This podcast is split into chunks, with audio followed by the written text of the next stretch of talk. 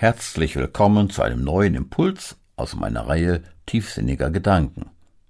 Tiefsinnig.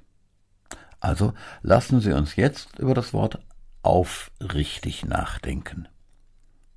Wer aufrichtig ist, steht zu seinen Überzeugungen, verbiegt sich nicht und bringt das im übertragenen Sinne auch in seiner Körperhaltung zum Ausdruck.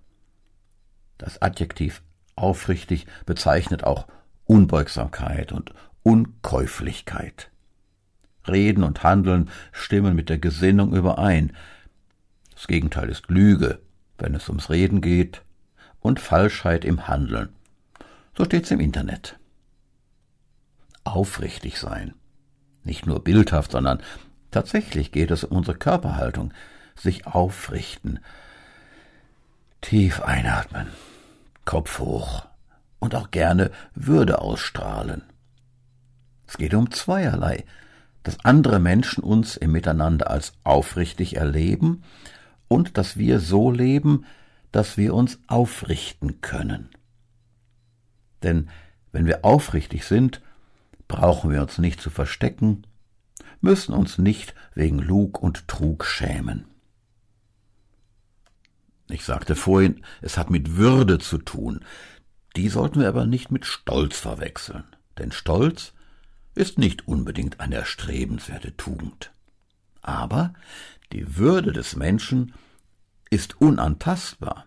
So steht es in Artikel 1 unseres Grundgesetzes in Deutschland.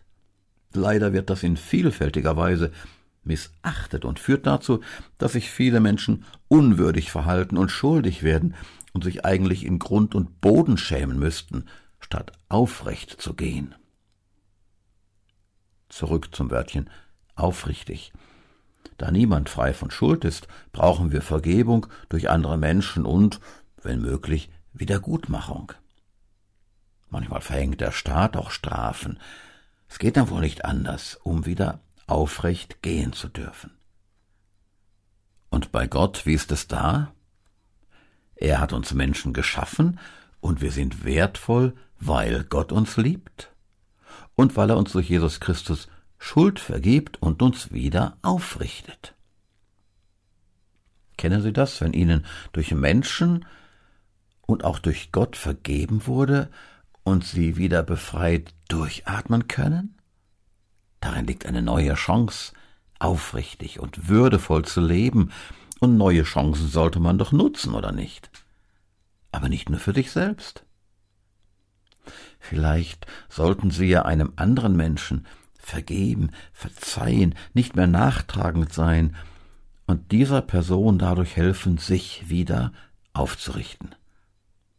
Das entspräche der Würde des Menschen, wie es im Grundgesetz steht, und Gottes Ordnungen, wie sie in der Bibel stehen.